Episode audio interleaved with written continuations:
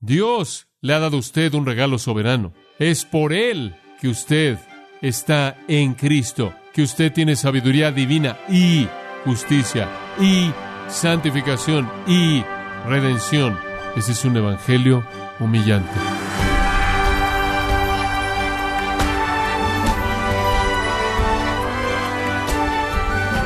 Bienvenido a su programa Gracias a vosotros con el pastor John MacArthur. En Salmo 119, versículo 97, David dice, Oh cuánto amo yo tu ley, todo el día es ella mi meditación. Si usted es cristiano, usted ama la palabra de Dios, pero ¿de dónde viene ese amor? ¿Por qué tiene usted este amor por la Biblia? A continuación, el pastor John MacArthur nos dará una respuesta bíblica a esta pregunta crucial en la serie titulada El Evangelio según Pablo, en gracia a vosotros. El Evangelio según Pablo es importante porque está bajo ataque el día de hoy. La doctrina de la justificación, como es bosquejada por el apóstol Pablo, está siendo atacada por parte de aquellos que han inventado algo llamado la nueva perspectiva de Pablo, y necesitamos estar claros acerca de lo que el Nuevo Testamento dice y lo que el Espíritu Santo inspiró a Pablo para escribir con respecto al Evangelio. Entonces, hemos estado viendo el Evangelio tal como Pablo fue inspirado para escribirlo en el Nuevo Testamento. Hemos aprendido que es un Evangelio glorioso. Segundo de Corintios capítulo 4 fue nuestro texto. Es el Evangelio que satisface. Romanos 3 es un Evangelio que reconcilia. Segundo de Corintios capítulo 5 vimos el hecho de que es un Evangelio soberano es ver la realidad de que es un evangelio humillante. Es un evangelio humillante. Ahora sé que en la mayoría de los casos cuando enseño la Biblia entro en profundidad en unos cuantos versículos, pero hemos estado abordando el tema de una manera un poco diferente debido al tiempo limitado y a que queremos cubrir tanto como podemos. Hemos estado tomando algunas porciones más grandes de las escrituras, algunos segmentos más grandes, adoptando más bien una perspectiva panorámica de las escrituras, lo cual es tan importante si vamos a entender el Evangelio según Pablo. Quiero que regrese a 1 Corintios 1 y 2. 1 Corintios 1 y 2 y el texto que le leí es el texto que quiero que vea. Obviamente vamos a ver un panorama, una especie de panorama aéreo en lugar de el panorama desde el suelo que normalmente adoptamos. Voy a hacer una pregunta que se relaciona al tema. Vamos a estar viendo el evangelio humillante, no vamos a llegar a ese punto hasta que todo lo demás haya sido dicho. Entonces eso en cierta manera vendrá al final. Pero para comenzar quiero presentar la pregunta, ¿por qué amamos la Biblia? ¿Por qué viene aquí semana tras semana? ¿Por qué va un grupo de comunión? ¿Por qué vendemos tantos libros aquí? ¿Por qué la gente descarga sermones en la página de Gracia a vosotros? ¿Por qué tiene usted este apetito por la palabra de Dios? ¿Por qué parece ser un apetito insaciable? ¿De dónde viene este amor? ¿Por qué tiene usted este amor por la Biblia? ¿Por qué tiene usted este amor por el Evangelio? Esa es una pregunta muy importante. ¿Es porque usted es más inteligente que el resto del mundo? ¿Es porque usted tiene más capacidad que el resto del mundo? ¿Es porque usted ha oído algunos argumentos más convincentes de la veracidad de las escrituras? ¿Es que alguien le dio a usted apologética y esa apologética parece ser tan razonable para usted que usted ha abrazado las escrituras? ¿Qué es lo que ha creado este amor en su corazón?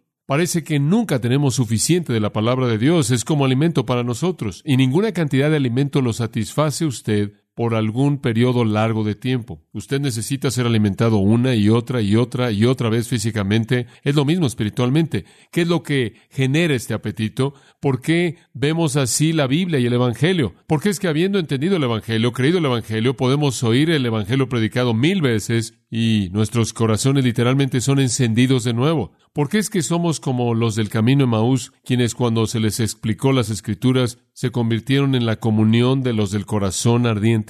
¿Qué creó eso? ¿Cómo nos separamos de la indiferencia del mundo hacia la Biblia y la hostilidad del mundo hacia la Biblia? La gente que conocemos no tiene interés alguno en la Biblia. De hecho, muchas iglesias reconocen eso y entonces eliminan la Biblia tratando de darle a la gente lo que realmente quiere. La Biblia no solo los mataría de aburrimiento, sino que los ofendería. ¿Pero qué nos pasó? ¿Por qué somos los que amamos la Biblia? ¿Por qué hay gente por todo el mundo que ama la Biblia? Bueno, las escrituras nos dan una respuesta a eso en este texto en particular. Pero en primer lugar, permítame tan solo acampar en esa idea de que si usted es un cristiano verdadero, usted ama la Biblia. Permítame repetirlo. Es bastante simple. Si usted es un cristiano verdadero, usted ama la Biblia. El Salmo 19 probablemente es su experiencia. Salmo 19, versículo 10, dice esto, que la palabra es más preciada que el oro, sí, y más que mucho oro afinado, y dulce más que la miel y que la que destila del panal. ¿Por qué es la verdad tan dulce para nosotros? Porque es tan preciada para nosotros. Podemos decir con David en el Salmo 119, 97, oh, cuánto amo yo tu ley. Y cinco otras veces en ese mismo Salmo él lo volvió a decir, amo tu ley, amo tu ley, amo tu ley. Muchas otras veces él dijo, me deleito en tu ley, me deleito en tu ley, me regocijo en tu ley, refiriéndose a su palabra, a tu palabra, amo tus mandamientos. Pablo inclusive dice que los cristianos pueden ser designados por este título. Son aquellos que aman la verdad. Segunda de Tesalonicenses 2.10. Los incrédulos son aquellos que no aman la verdad. Juan lo expresa de esta manera. Él dice, si tú amas al Señor, guarda sus mandamientos. Tu amor hacia el Señor es demostrado en tu apetito por la palabra de Dios, inclusive esas cosas que son mandatos e instrucciones.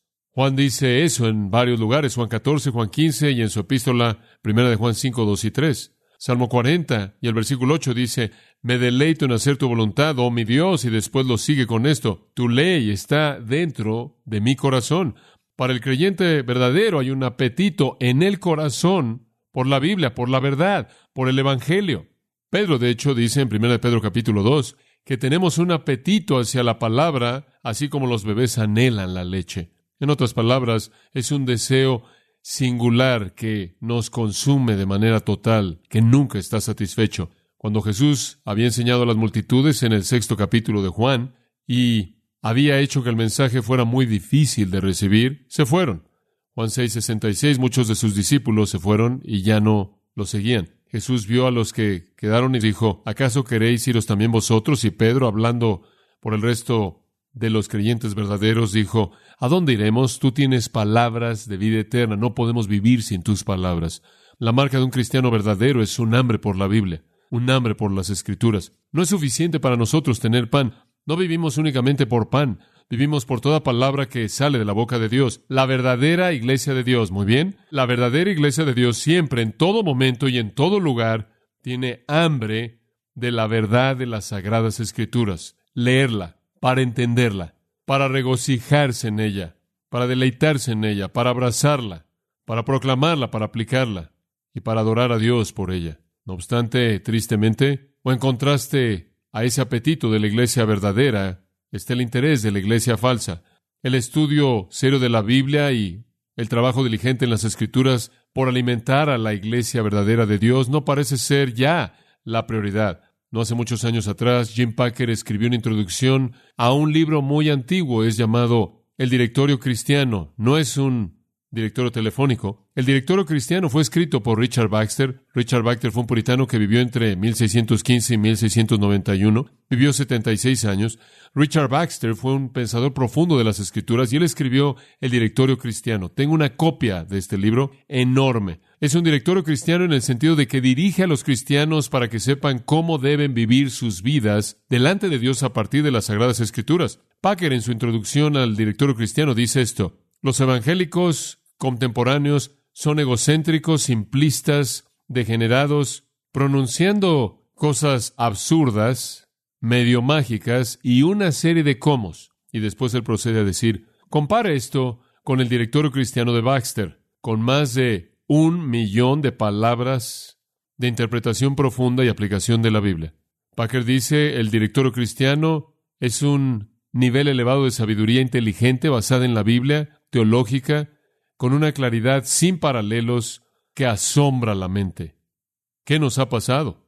R.C. Sproul dice, nuestra cultura está incrustada en la mediocridad soberbia, en el arte basura, en la música basura, en el pensamiento basura, y la hemos acomodado con una iglesia basura. Tenemos mediocridad porque queremos mediocridad. La cultura anhela mediocridad. No solo la acepta, sino que la anhela. Y entonces tenemos una especie de cultura cristiana pop para acomodarse a esta cultura. Y las que se llaman iglesias han decidido eliminar lo trascendente, eliminar lo profundo, eliminar lo que es teológicamente profundo, eliminar la Biblia, eliminar la exposición, alimentar la mediocridad, darle a las multitudes hambrientas lo que anhelan y matar de hambre a la iglesia verdadera. Eso no lo satisface usted, ¿verdad? No lo satisface usted. Esa es la razón por la que usted está aquí. Tampoco me satisface a mí. Nunca puedo tener lo suficiente. Amamos la Biblia. Amamos la teología, Amamos la adoración teológicamente informada. ¿Por qué la amamos? ¿Por qué confiamos en ella? ¿Por qué creemos en ella? ¿Por qué la estudiamos? ¿Por qué nos encanta memorizarla? ¿Por qué hablamos de ella? ¿Por qué la enseñamos? ¿Por qué la aplicamos? ¿Somos mejores que otras personas? ¿Acaso somos simplemente más inteligentes? ¿Acaso se nos ha dado un mejor conjunto de evidencias convenciéndonos de que la Biblia vale la pena nuestra confianza y creencia? Tenemos algunas pistas aquí a la respuesta. Lutero dijo esto, la Biblia no puede ser entendida simplemente por el estudio o el talento, debe venir del Espíritu Santo. Zwinglio, gran reformador en Zúrich, dijo, inclusive si recibes el Evangelio de Jesús directamente de un apóstol, no puedes actuar según él a menos de que tu Padre Celestial te enseñe y te lleve a sí mismo por su Espíritu. Juan Calvino tuvo la misma postura. Fue la perspectiva de Calvino que la Biblia solo puede ser creída, entendida, obedecida y amada cuando Dios regenera a través del poder del Espíritu Santo y le da vida al pecador muerto. ¿Por qué ama usted la Biblia? ¿Por qué tiene hambre de la Biblia? ¿Por qué se deleita en la verdad de las Escrituras? ¿Por qué disfruta oírla? ¿Por qué es que la explicación de la verdad bíblica en su mente crea tal gozo y produce tal alabanza y adoración? Es debido a una obra poderosa que ha sido llevada a cabo en su corazón por el Espíritu Santo y Él literalmente lo ha hecho vivir de los muertos en regeneración. Vamos a hablar de eso. No hay un mejor tratado de este asunto que en el texto que tenemos ante nosotros. 1 Corintios capítulos 1 y 2, comenzando en el versículo 18, llegando hasta el final del capítulo 2. Y obviamente vamos a ver esto de manera general, pero usted va a entender el mensaje aquí, creo yo. Dos puntos quiero que entienda a partir de este texto, solo dos. Número uno, ¿por qué los no cristianos rechazan la Biblia? ¿Por qué los no cristianos rechazan la Biblia? Número dos, ¿por qué los cristianos aman la Biblia? ¿Cuál es la diferencia aquí? Hay mucha relación aquí, solapamiento y reafirmación, pero no vamos a entrar a todo eso, únicamente le voy a dar el panorama grande aquí. Muy bien. Pregunta número uno, ¿por qué los no cristianos rechazan la Biblia? Le voy a dar a usted cinco razones. Están aquí, Pablo las presenta para nosotros.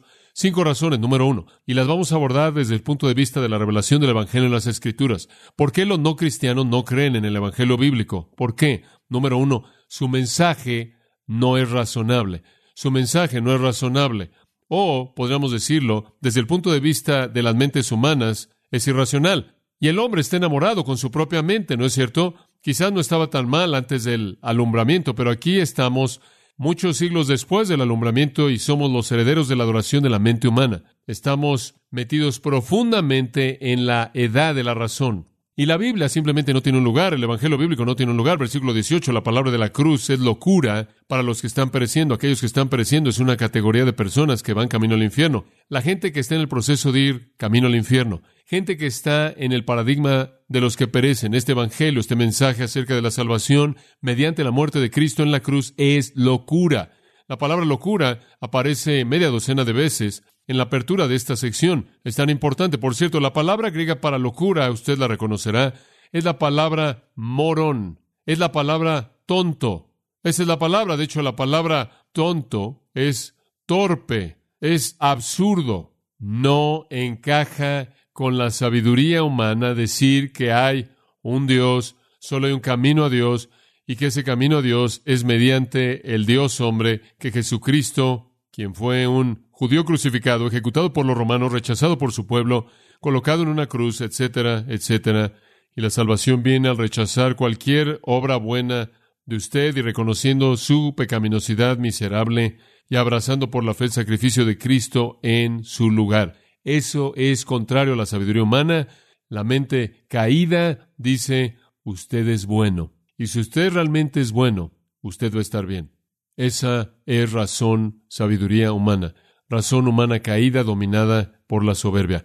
El mensaje entero de la cruz es torpe, no encaja con la razón humana decirle a los hombres que van camino al infierno que son incapaces y no están dispuestos a hacer algo por sí mismos, no tienen el poder racional o el poder moral o el poder espiritual para cambiar su condición, son impotentes delante de Dios. Eso no encaja con el orgullo humano, pero eso es lo que la Biblia dice y esa es la razón por la que no aman la Biblia, no les gusta la Biblia, hay gente que es indiferente a la Biblia y permanecerán siendo indiferentes a la Biblia a menos de que se vuelvan hostiles a la Biblia, porque de hecho oyen lo que la Biblia dice. La idea entera del Evangelio, el Evangelio bíblico, es irracional, no es razonable, es torpe, es locura. En segundo lugar, es inalcanzable.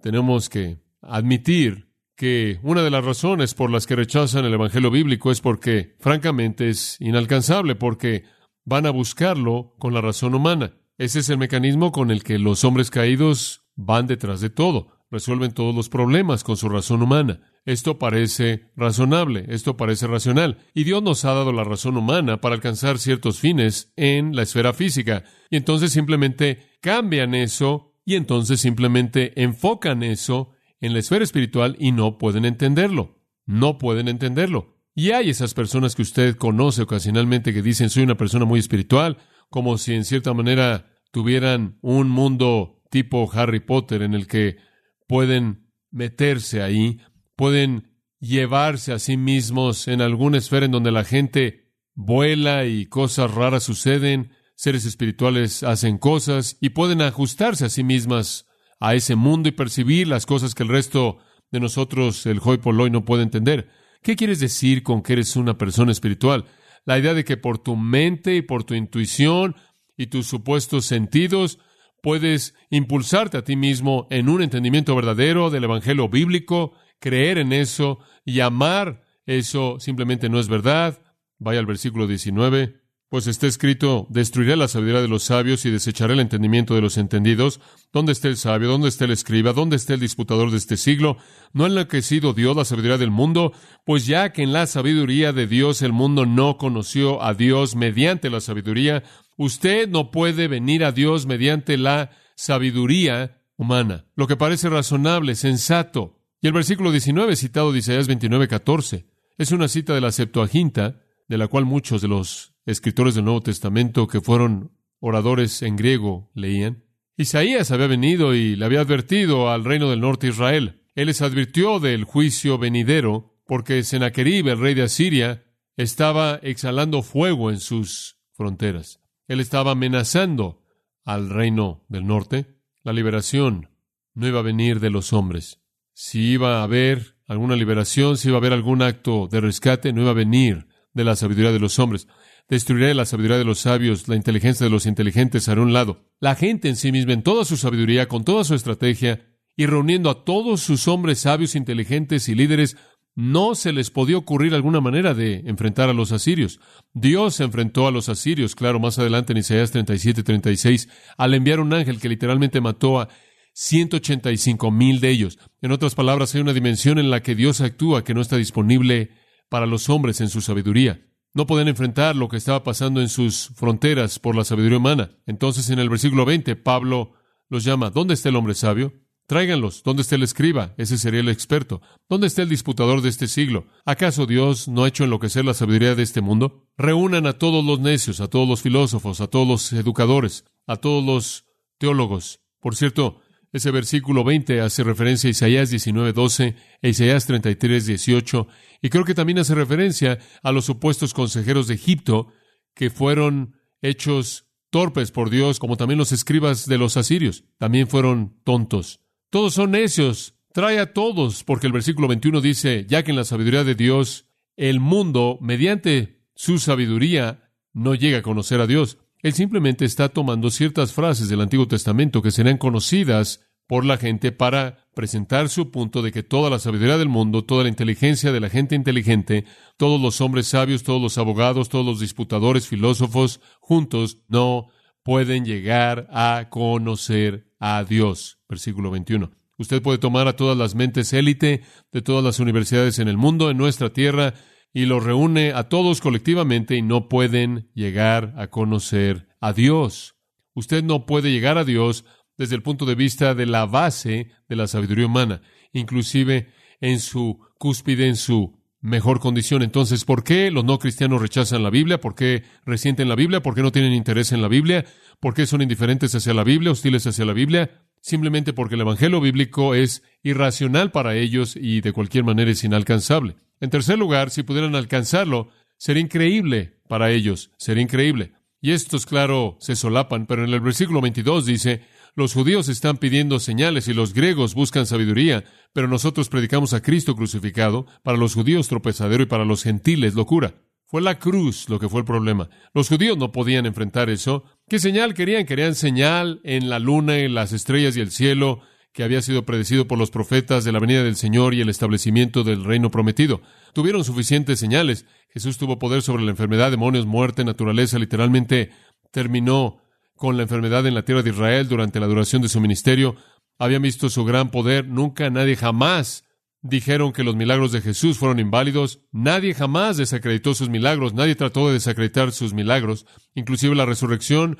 Sabían que Él resucitó de los muertos. Ellos lo sabían. Los líderes sabían eso y sobornaron a los soldados para que mintieran y dijeran que su cuerpo había sido robado cuando sabían que no había sido el caso. Usted nunca podía darle a esas personas suficientes señales, nunca. Todas estas personas que andan por todos lados supuestamente haciendo milagros falsos con grandes masas de personas, usted los ve en la televisión que piensan que eso va a llevar la gente al Evangelio están mal. Eso no es lo que trae a la gente al Evangelio. Usted puede hacer todas las señales falsas que quiera. Eso no es lo que convence a la gente. La única razón por la que la gente cree en el Evangelio es porque el Espíritu Santo les da vida. Y la única manera en la que Él les puede dar vida es a través de la proclamación del Evangelio, de la verdad son renacidos por la palabra de verdad, 1 Pedro 1.23. Entonces, francamente, todo es increíble. Para los judíos querían señales, especialmente la señal grande. Y lo que querían ver era que el Mesías viniera, señales en los cielos, y después querían ver que el Mesías afirmara su religión, ¿verdad? Si Jesús es el Mesías, Él nos va a dar palmadas en la espalda porque somos los religiosos puros. Pero Jesús vino y usó sus palabras más condenadoras, más fuertes, para el liderazgo religioso de Israel. Lea Mateo 23, los llamó sepulcros blanqueados, por fuera pintados de blanco, pero por dentro llenos de huesos de muertos. Él dijo que produjeron hijos del infierno. No esperaban que el Mesías dijera eso, no esperaban que el Mesías los atacara, esperaban que el Mesías atacara a los romanos, pero en lugar de eso, él fue matado por los romanos. Esa es una gran piedra de tropiezo. ¿Cómo puede ser él el Mesías cuando la nación lo rechazó, los líderes lo rechazaron y los romanos lo mataron? Para los griegos, la idea entera era ridícula, que un judío crucificado, un judío, pueblo muy oscuro, en un lugar muy oscuro, afuera del imperio romano, en la tierra de Israel, que ese hombre que fue crucificado por los romanos y rechazado por su pueblo es el Dios eterno, el único Dios verdadero, el único Dios que vino al mundo en forma humana, murió una muerte sustitutiva para proveer salvación, el único camino de salvación para pecadores, eso es simplemente absurdo. Si usted fuera al Circo Maximus en la ciudad de Roma en la actualidad, usted puede encontrar un lugar antiguo ahí, de una piedra tallada y algo de ello todavía permanece, es un tallado de una cruz y colgando en la cruz hay un hombre con la cabeza de un asno y abajo hay un hombre postrado y dice Alexus Menos adora a su Dios. Esa fue una burla del cristianismo. ¿Qué tipo de persona se postra para adorar a un asno crucificado? Así de torpe era, totalmente inaceptable. Francamente, el Evangelio es torpeza, es locura. Realmente no es creíble. Y además, están atorados porque no es alcanzable, porque la única manera en la que pueden alcanzar las cosas es mediante la razón humana y francamente, si fueran capaces de buscarlo, no lo harían porque es demasiado absurdo. Permítame darle un cuarto problema por qué la gente no cree en el Evangelio. Sus representantes no son sorprendentes. Sí, su mensaje es irracional, su realidad es inalcanzable, su verdad es increíble y su gente es no sorprendente. Dice usted, mira, Dios si vas a hacer que la gente entienda esto, vas a tener que colocar este mensaje en las manos de gente poderosa. Tienes que llevarle esto a la gente prominente. Ellos lo pueden hacer creíble. ¿En serio? Ese no fue el plan de Dios. Regrese al texto. Versículo 26. Pues mirad, hermanos, vuestra vocación, que no sois muchos sabios según la carne, ni muchos poderosos, ni muchos nobles. Tres veces dice, no muchos, no muchos, no muchos. La mayoría de los creyentes no son impresionantes, no son impresionantes, especialmente para el mundo de las mentes élite. No somos los intelectos élite del mundo. No somos los poderosos en el sentido de ser los que influyen de manera poderosa, gente en grandes posiciones de poder, y no somos nobles. ¿Qué significa eso? Con rango social de realeza. No. Bueno, ¿qué somos? Bueno, versículo 27 dice, somos lo necio, débil y el versículo 28, vil, menospreciado y lo que no es. No somos sabios, somos más bien necios. Son un contraste esos dos versículos. No somos poderosos, somos más bien débiles. No somos nobles, somos lo vil. Esa palabra vil ahí en el versículo 28, lo vil del mundo. La palabra griega para vil es agenes. Genos es nacer. Obtenemos la palabra genética de esa raíz. Somos agenes. ¿Qué significa eso? No hemos nacido. No hemos nacido. Otra manera de decir eso, no existimos. La palabra llegó a significar lo insignificante, lo insignificante. No somos los influyentes y él inclusive profundiza aún más. Será suficiente ser ajenes, no nacidos, ni siquiera existir, pero él inclusive va más abajo, menospreciado, y después él dice, Dios ha escogido las cosas que no son, o los que no son. Ese es un participio presente del verbo ser y mí, y es la expresión de mayor menosprecio en todo el lenguaje griego. Es esto, ustedes ni siquiera existen. Si usted realmente quería rebajar a alguien, tú ni siquiera existes. Entonces Dios no ha escogido a muchos sabios, según la carne, no muchos poderosos, no muchos nobles. Dios ha escogido, por favor observe, sigue repitiendo, Dios ha escogido, Dios ha escogido, Dios ha escogido, en caso de que usted todavía esté luchando con la doctrina de la elección soberana. Dios ha escogido, Dios ha escogido, Dios ha escogido cuatro veces, versículo 29, para que nadie se jacte delante de Dios. La médula aquí a la que estamos llegando es que no somos sorprendentes. Como puede ver, la gente incrédula está en la condición en la que están debido a estas limitaciones. No están impresionados con nosotros, no están impresionados con nuestro mensaje, están impresionados consigo mismos y el problema es que quieren seguir su propia razón y usted no puede llegar ahí de esa manera.